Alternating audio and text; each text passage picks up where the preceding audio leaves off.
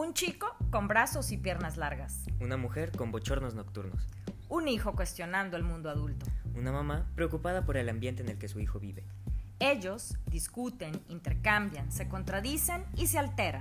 Y, juntos somos Hormonas y Menopausia. Un podcast donde a través de hablar y quitarnos la palabra intentaremos exponer nuestro punto de vista sobre temas cotidianos a través de la generación que nos ha tocado vivir.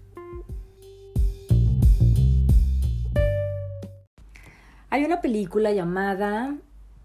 ¿Cómo se llama la película? Perfectos desconocidos. Perfectos desconocidos. Que trata la historia de un grupo de amigos que se reúnen para cenar y como parte de la convivencia es dejar sus teléfonos celulares y no hacerles caso.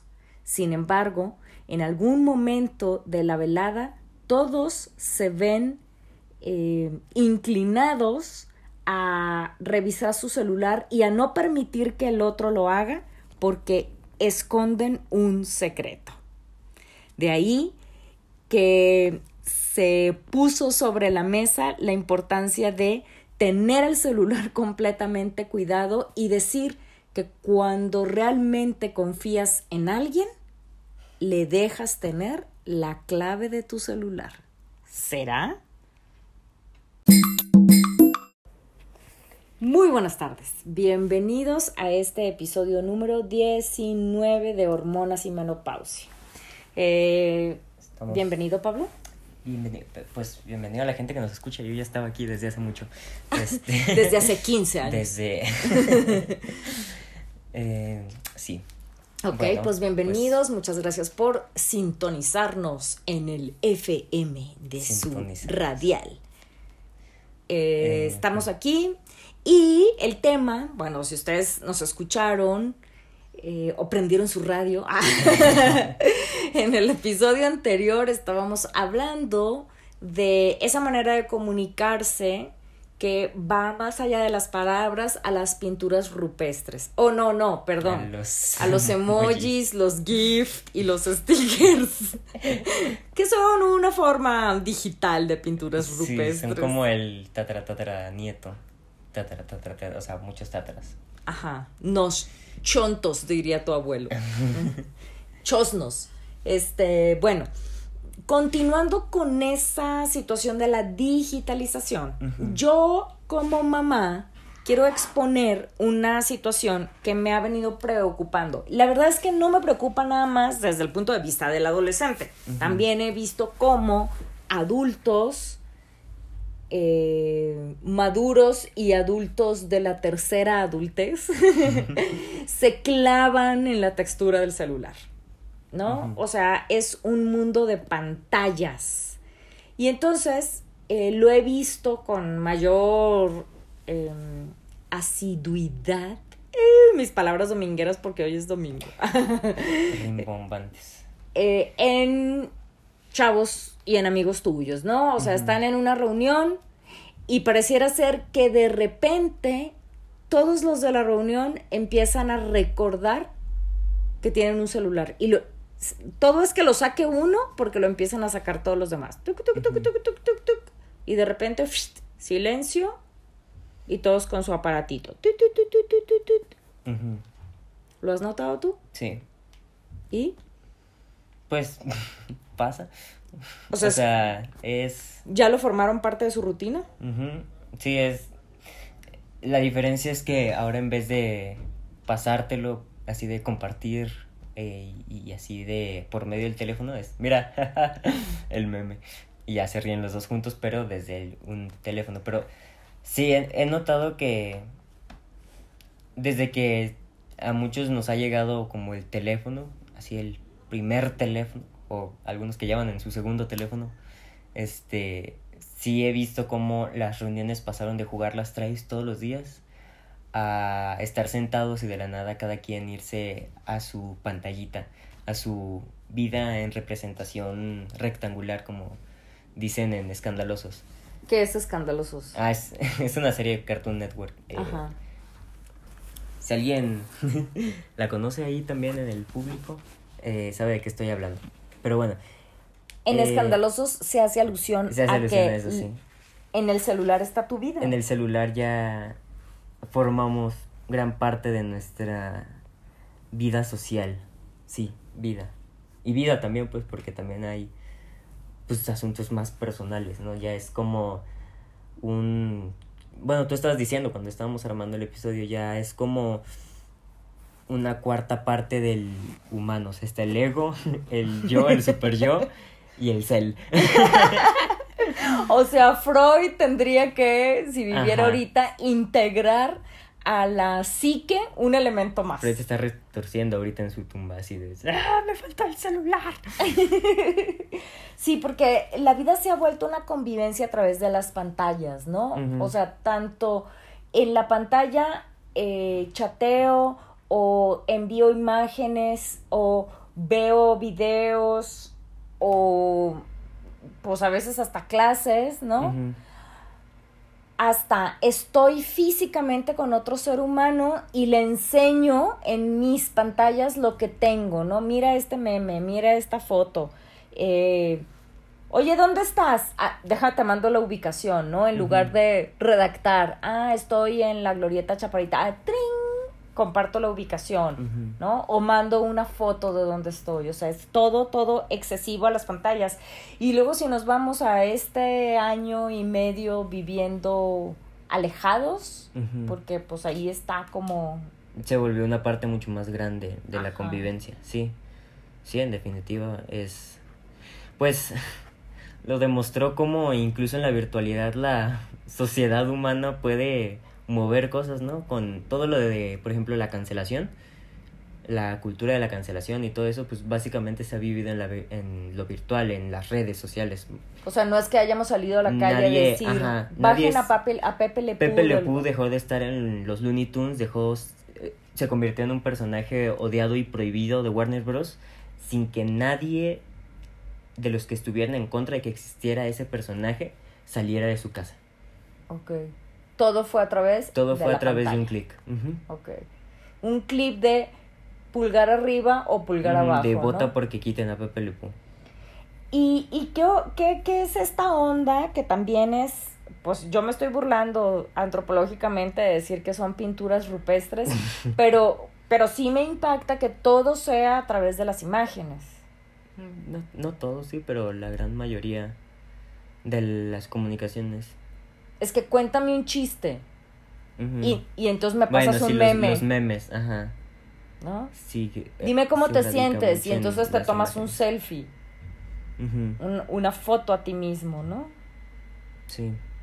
Dime dónde estás y te mando la ubicación. Pues. Dime qué te parece esto y te mando un sticker.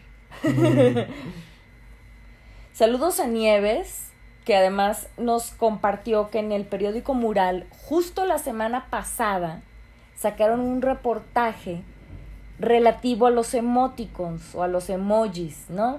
Y cómo además no para todas las personas significan lo mismo las caritas, pues, ¿no? O sea, por ejemplo, esa carita de que, que, que, es como la sonrisa, o sea, estoy hablando de las caritas típicas amarillas, ¿no? O sea, el círculo con los ojos y la boca aparece así redonda con todos los dientes, ¿no? O sea, ¿qué significa para ti eso? Para mí es así como... Es, es como un poco de, de, estar apenado o vergüenza, porque ¿qué significa? Ok.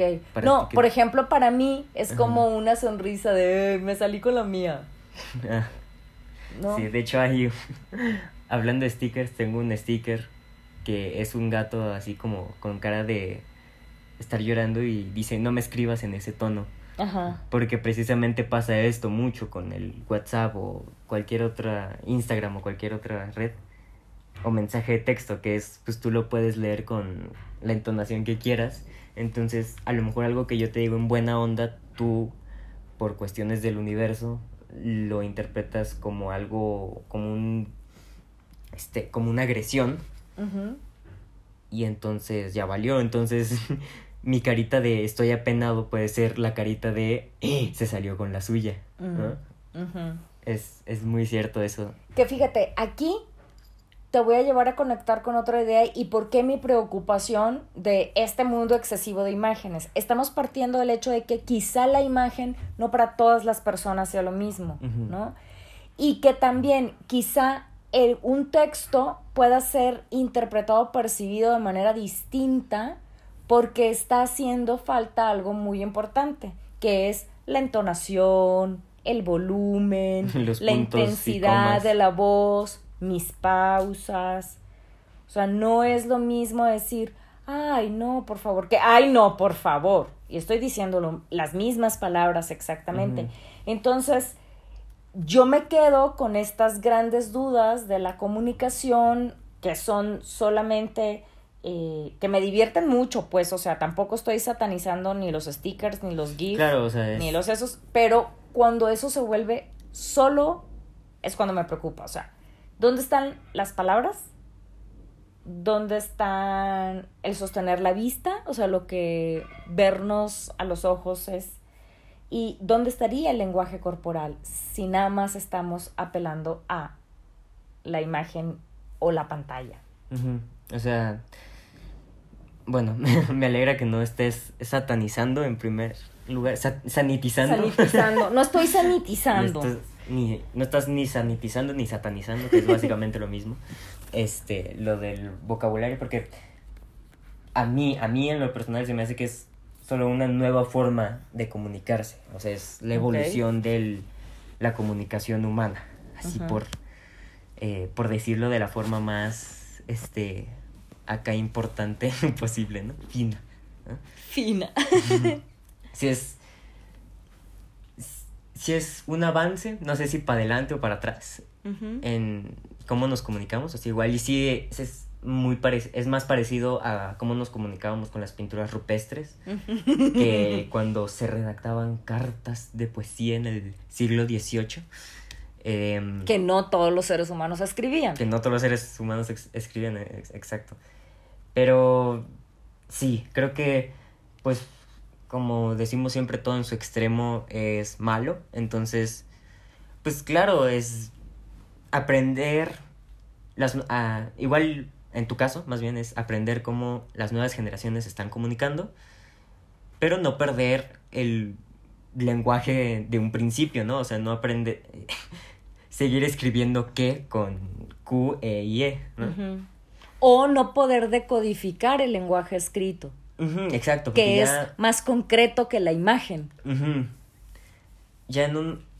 Ya estamos en un punto donde tenemos un acuerdo de cómo se escriben las cosas. Y lo de. lo que ahora eh, se conoce como comunicación de imágenes, como vamos poniéndole ese nombre, como dices tú ahorita, ya es una variante, como un, una rama, de el, la escritura en un principio, ¿no? Que está bien, es, es otra forma, es, también marca identidad, ¿no? Es como la propia identidad de la nueva generación es que escriben con imágenes también, ¿no? Con emojis o con stickers, ¿no? Pero pues sí, no hay que perder el otro lenguaje que es el que nos está manteniendo como alineados para poder comunicarnos todos de una misma forma y no terminar este mandando emojis que significan cosas completamente diferentes a lo que queremos transmitir. Claro, entonces eh, mi invitación sería, pues yo sé que no puedo impactar en toda tu generación, en todos los adolescentes, pero sí mi invitación sería es, eh, hay cosas que necesitamos transmitirlas por escrito. Oralmente o, eh, o sea, verbalmente, ya, fuera, ya sea de manera oral o sea de manera escrita, ¿no? Por ejemplo, las instrucciones para hacer algo académico. Necesitamos que sean por escrito, porque disminuye el sesgo de la equivocación. El de, ay, yo pensé, pues sí, porque... O sea, escribe un resumen del capítulo 1 del libro tal. O sea, eso si yo te lo intento poner en imágenes y te pongo un lapicito con una hojita, tititit, y luego capítulo uno, y luego te pongo un libro, y, o sea, pues es como, mm, sí, a lo mejor lo entiendes, pero es como si yo partiera de que fueras analfabeta, ¿no? Y entonces, eh, dejemos el lenguaje escrito también en toda su importancia sin descuidar, pues, toda la riqueza que puede tener lo gráfico, lo artístico, ¿no? Claro, este, la semiótica, pues, es, es, la, la rama que estudia el significado de los símbolos y también es importante, ¿no? Sí. Entonces, hasta ahí me quedaría. Y por favor, no hagan del mundo de las pantallas su único mundo. Vamos a una fiesta, a un, convivio, convivan, véanse. Sí. Sin embargo, pues ya no podemos negar que es parte de el, la vida cotidiana de un humano hoy día.